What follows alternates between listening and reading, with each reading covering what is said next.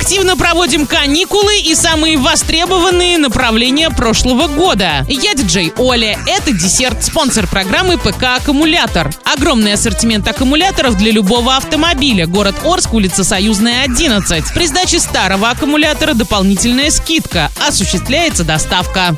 Правильный чек. Чек-ин. На каникулах в Орском драматическом театре смотри «Маугли энд обезьяны и дети в джунглях» для лиц старше 6 лет, «Снежная королева» для лиц старше 6 лет, «Слишком женатый таксист» категория 16+, 12 месяцев для лиц старше 6 лет, номер 13 категория 16+, телефон 203 000.